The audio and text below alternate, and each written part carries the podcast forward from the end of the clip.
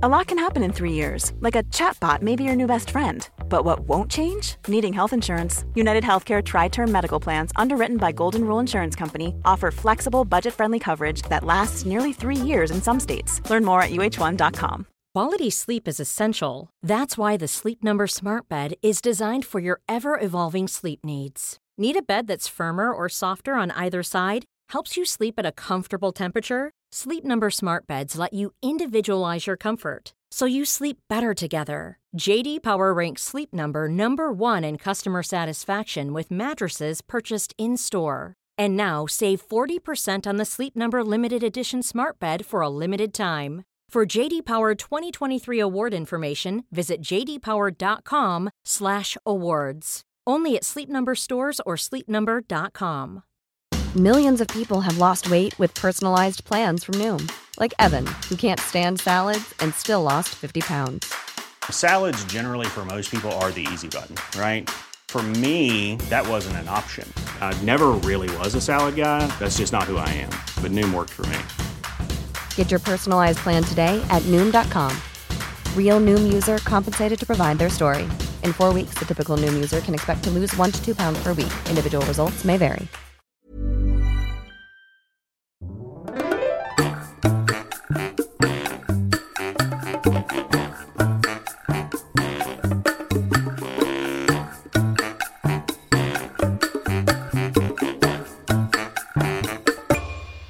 Hola, ¿qué tal? Esto es How to Spanish Podcast. Yo soy David.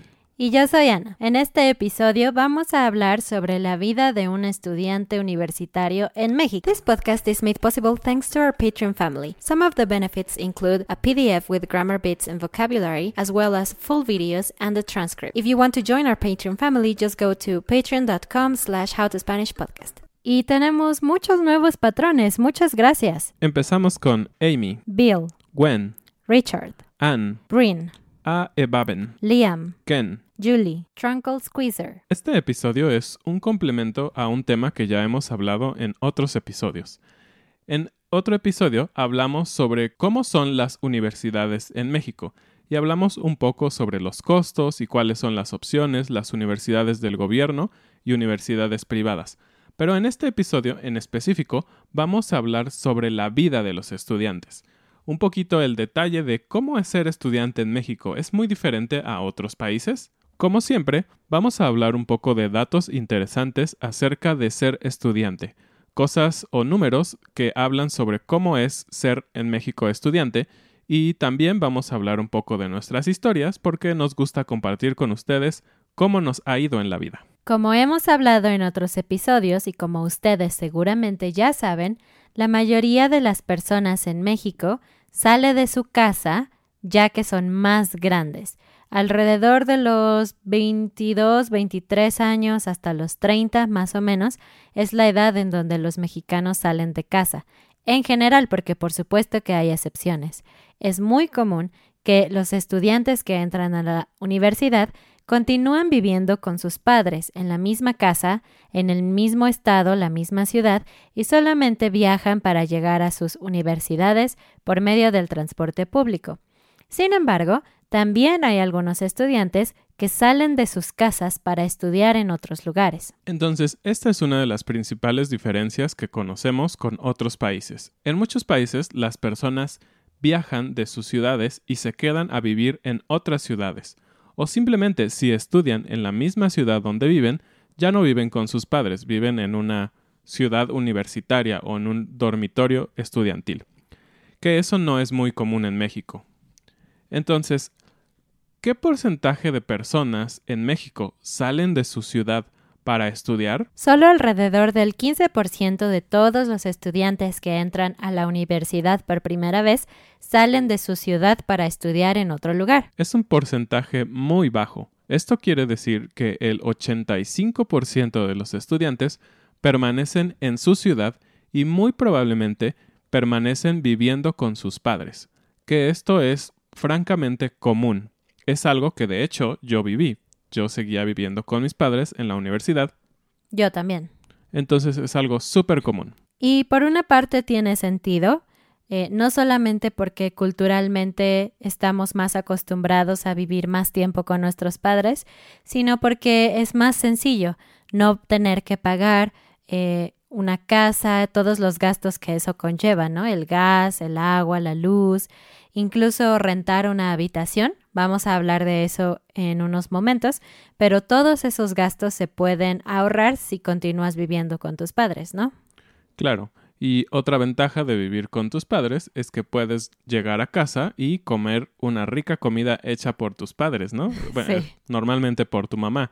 A diferencia de cuando vives solo desde que eres universitario, la verdad es que cuando eres, en, cuando tienes entre 18 y 24 años, la mayoría de las personas no tienen grandes habilidades en la cocina, entonces te tocaría comer comida tal vez no tan deliciosa como en casa de tus padres, ¿no? La mayoría de todos los estudiantes que salen de sus ciudades natales para estudiar en otra ciudad prefieren cierto tipo de lugares para ir. Los destinos preferidos de los estudiantes son Ciudad de México, el Estado de México, Puebla, Nuevo León y Jalisco. Y claro, son ciudades muy importantes, porque la mayor conglomeración de universidades está obviamente en las ciudades más importantes, como Ciudad de México, y por lo tanto hay muchas más opciones de carreras universitarias en estas ciudades. Para darles una idea, en el año 2017 a la Ciudad de México llegaron 49.650 estudiantes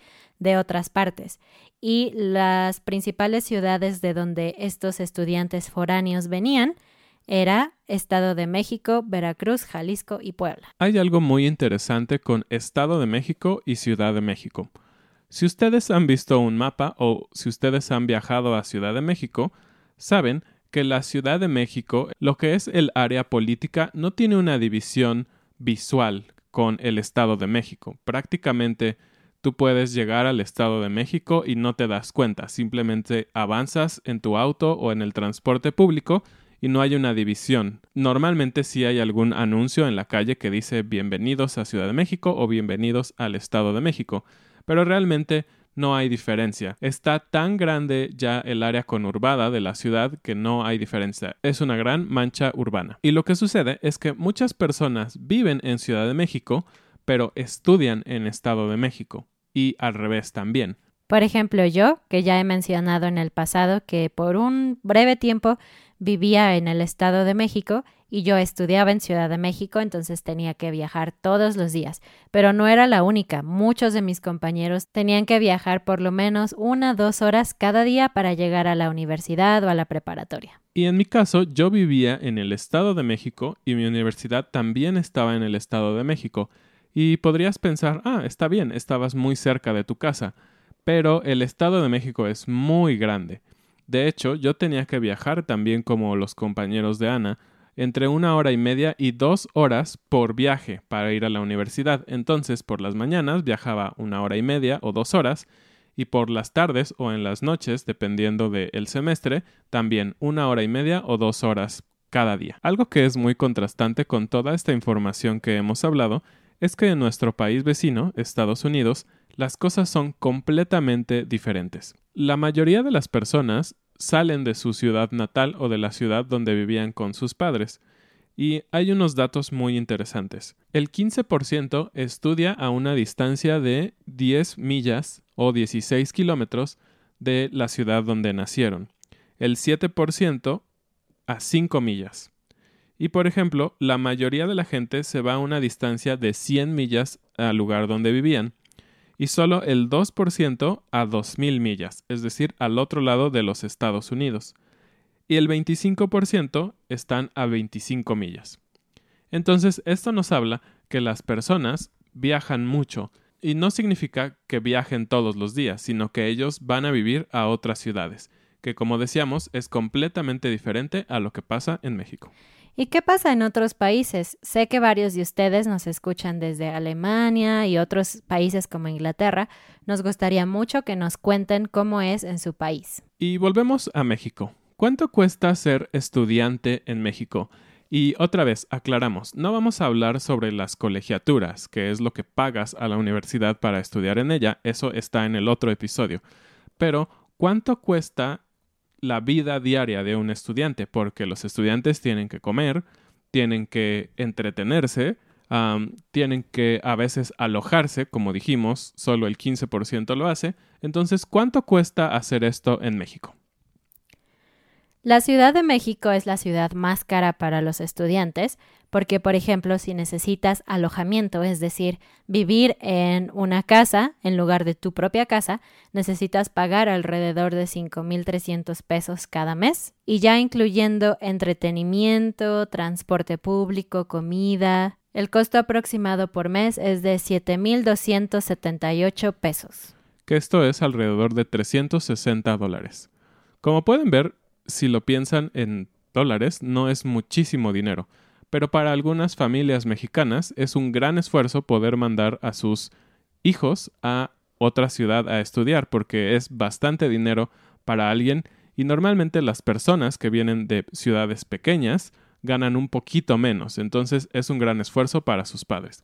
La siguiente ciudad es la ciudad de Monterrey y el alojamiento promedio es de 4.500 pesos y la comida 130 pesos, eh, entretenimiento 40 pesos y en total 6.600 pesos. Y vamos a saltar algunos en la lista. Después de Monterrey sigue Hermosillo, Tijuana, Guadalajara y Querétaro, que es la ciudad donde vivimos actualmente.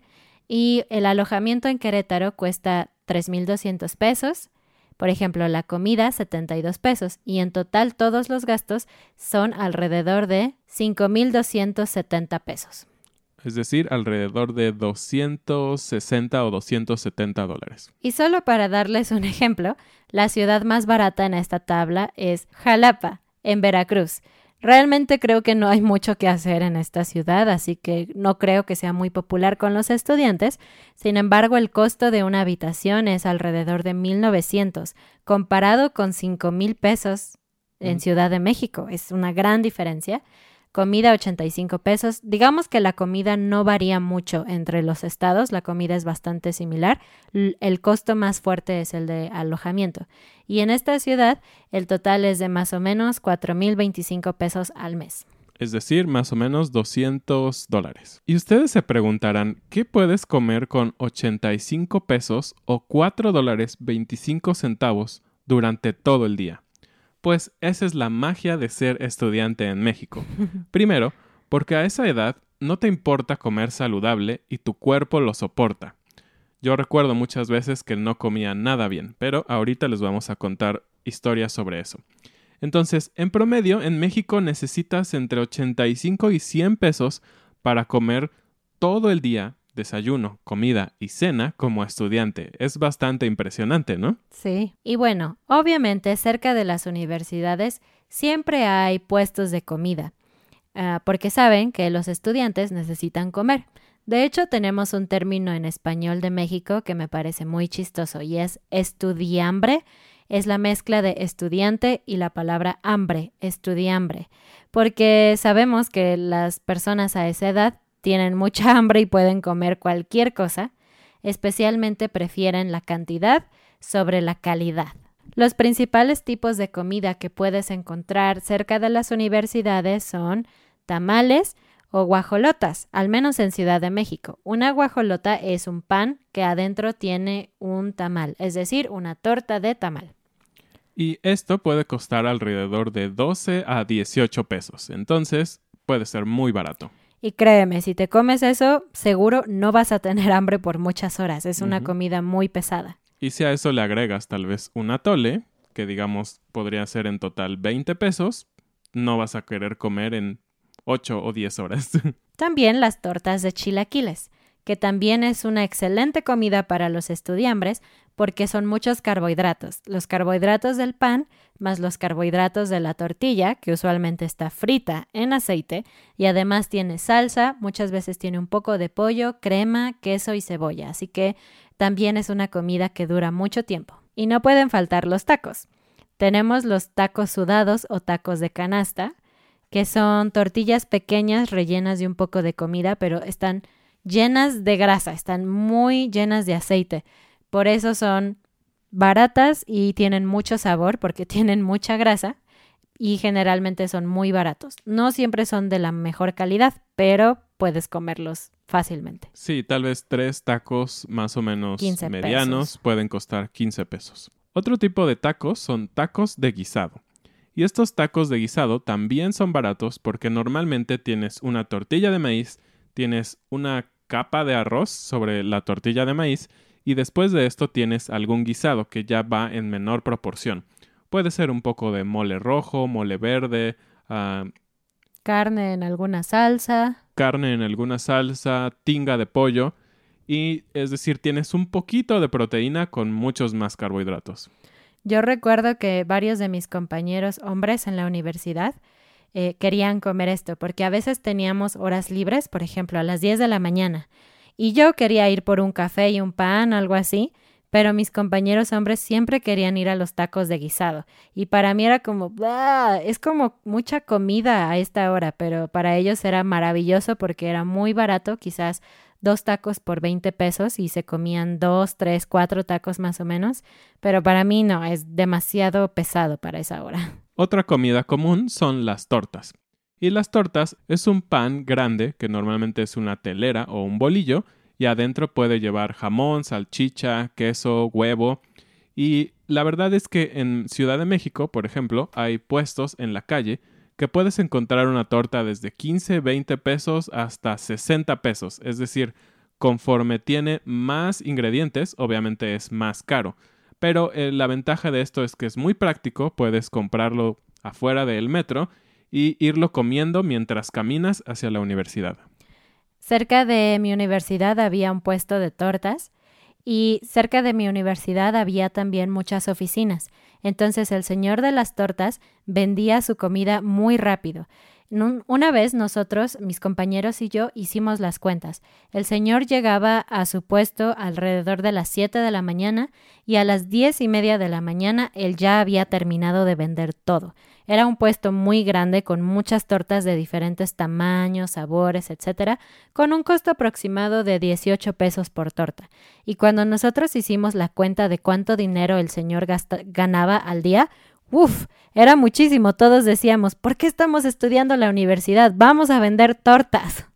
Sí, es impresionante la cantidad de dinero que pueden hacer en la calle algunas personas. Y hablando de esto, en mi experiencia, ¿cuál fue mi comida favorita en la universidad? Y debo decir que no me gustaba la comida tan saludable cuando era más joven. Y ahora me gusta más, pero antes me encantaban comer porquerías. y tal vez porque en mi casa mi mamá siempre nos enseñó a comer muy bien y comíamos muchos vegetales y todo muy saludable. Entonces, cuando tienes la oportunidad de salir a la calle y comer lo que tú quieras, comes normalmente lo más delicioso, pero es menos saludable. Para mí lo favorito entre la preparatoria y la universidad, que lo estudié en el mismo instituto, era una cosa que le llamaban la costra de porquería. Así de insalubre era. Era una costra de queso sobre una parrilla y encima de ella ponían todo lo que se imaginen, pastor, bistec, salchicha, jamón, chorizo y todo eso lo envolvían en el queso y te daban como cinco tortillas y eso era un manjar. Tortillas, salsa, limones y con eso podías sobrevivir todo el día. Y debo decir que era un poco caro para cuando era estudiante, tal vez como 60 pesos, pero con eso podía aguantar todo el día perfectamente. De hecho, es interesante porque obviamente hay escuelas más caras que otras, pero por ejemplo, en mi escuela donde yo iba era una escuela privada, no era demasiado cara, no era demasiado barata, era intermedia, y tenía compañeros de diferentes tipos de familias. La mayoría eran de clase media, pero había familias de pero tenía algunos compañeros cuyas familias ganaban un poco menos de dinero o un poco más.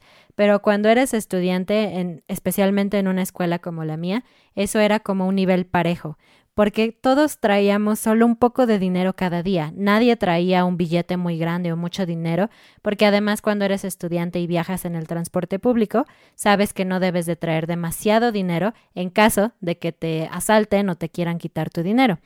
Entonces, aún los compañeros míos que yo sabía que venían de familias con más dinero, nunca traían demasiado dinero. Y es muy chistoso porque a veces, como eres estudiambre, todos tus compañeros van al puesto de, de tortas y van a comer algo y quizás tú no traes suficiente dinero y dices, Bueno, no importa, yo quiero una torta también, pero eso significa que probablemente vas a tener que caminar más a tu casa porque no tienes suficiente dinero para pagar el transporte público. Entonces es una experiencia muy chistosa. Y para ti, Ana, ¿cuál fue tu comida favorita en la universidad o preparatoria? Ay, no sé. En la universidad yo tenía una cafetería dentro de la escuela, más bien había una cafetería, y en esta cafetería vendían eh, cosas muy simples como sándwiches, quesadillas, tortas, papas a la francesa, hamburguesas.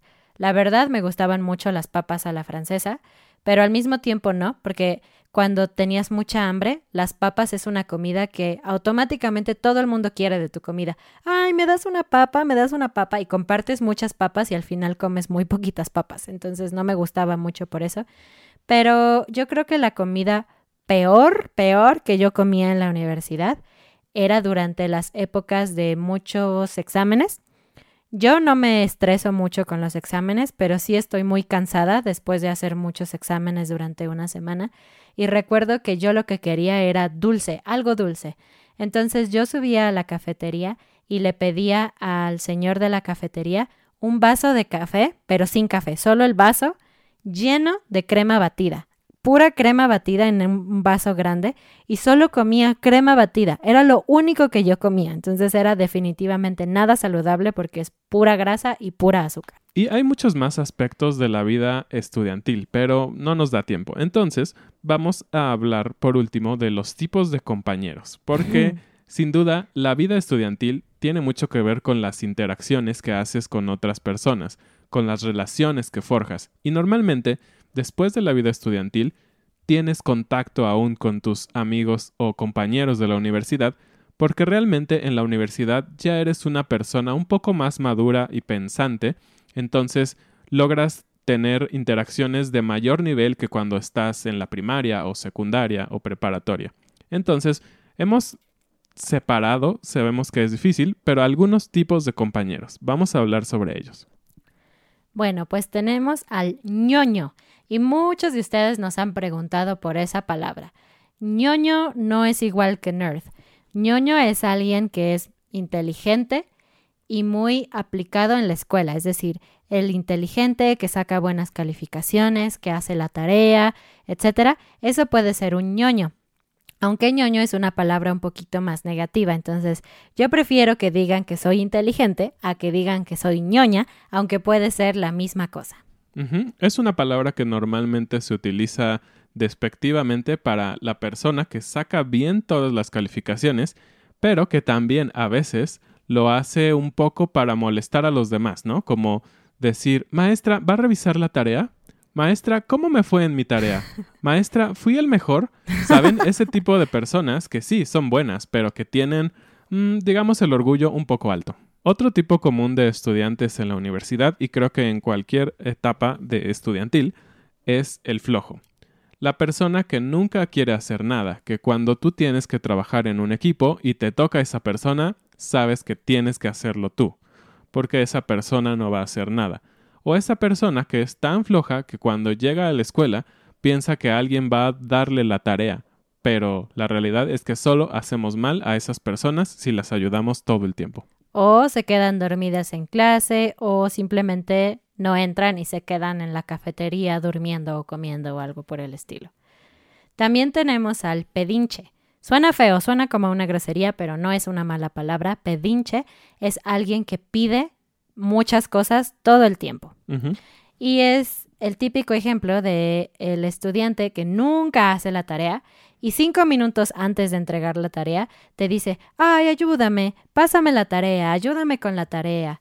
O el que nunca trae pluma, nunca trae el libro, nunca trae nada y siempre le pide a otras personas su ayuda. Y normalmente este tipo de estudiantes o compañeros también caen en el grupo que nos dijo Ana, son los que también te piden comida cuando tú llevas, los que te piden que los lleves a su casa, los que no tienen ningún tipo de vergüenza por pedir muchas cosas. El siguiente tipo de compañeros es el farol. Y ese es un término mexicano, pero a lo que nos referimos es al estudiante que es presumido. Tal vez porque es muy inteligente, tal vez porque tiene mucho dinero, tal vez porque es muy guapo o guapa, pero alguien que siempre quiere llamar la atención, que cree que es superior a otros y quiere que los demás se den cuenta de que él es superior. ¿Y de dónde viene rápidamente el término farol? Farol es un foco, es una manera antigua de decir un foco, es lo que da luz. Entonces, si alguien quiere hacerse el farol es porque quieren que todos lo vean. También tenemos al chistosito o al payaso de la clase. Es esa persona que siempre está diciendo o haciendo cosas chistosas y hace reír a los demás. Es muy divertido tener a un payasito en la clase.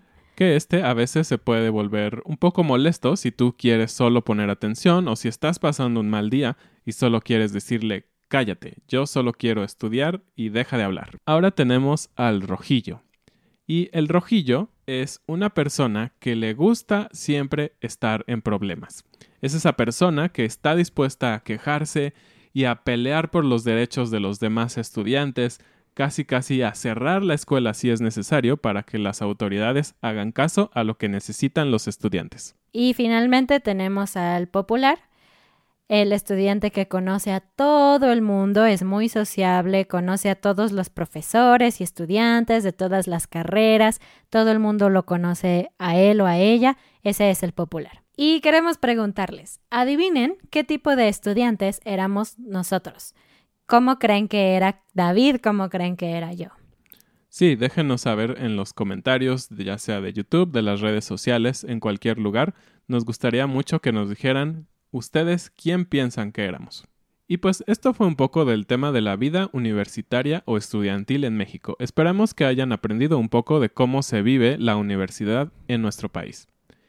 Y vamos ahora con la frase del día. La frase del día es tener una pata hueca. Lo que esta frase significa es que una persona come, come, come, come muchísimo, pero no parece que come muchísimo porque es una persona delgada, no aumenta más en peso. Eh, siempre que hay personas así, en México podemos decir que tienen una pata hueca, es decir, como si en su pierna no tuvieran músculos ni huesos, simplemente fuera un molde vacío en donde se va toda la comida. Ahí se va toda la comida y por eso no está en su estómago y no se ven gordos. Y creo que en general los estudiantes tienen la pata hueca, porque aunque comen muchas cosas y cosas no saludables, generalmente mantienen un peso más o menos normal porque tienen muchas otras actividades, especialmente en países como México, en donde caminas mucho, tomas el transporte público, etc. Eh, a esa edad puedes darte el lujo de comer lo que sea. Pues eso fue todo por este episodio. Esperamos que haya sido útil. Compartan este episodio, denle like, síganos en nuestras redes sociales, escríbanos un comentario y nos vemos el próximo episodio. Adiós. Adiós.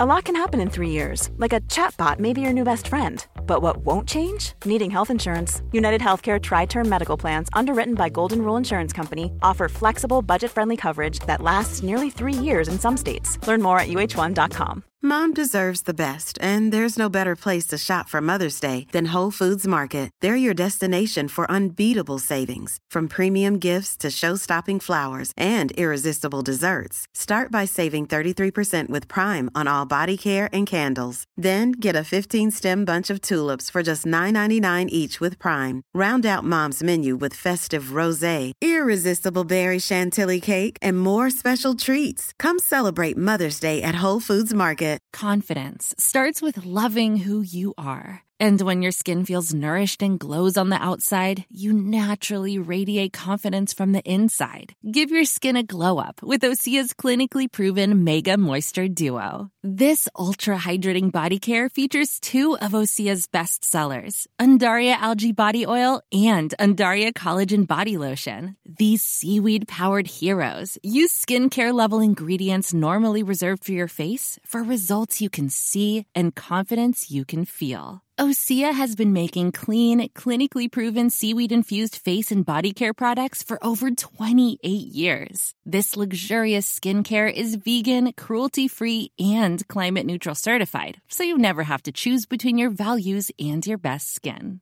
Glow from the inside out. Get 10% off your first order with code GLOW at OseaMalibu.com. That's O S E A Malibu.com code GLOW.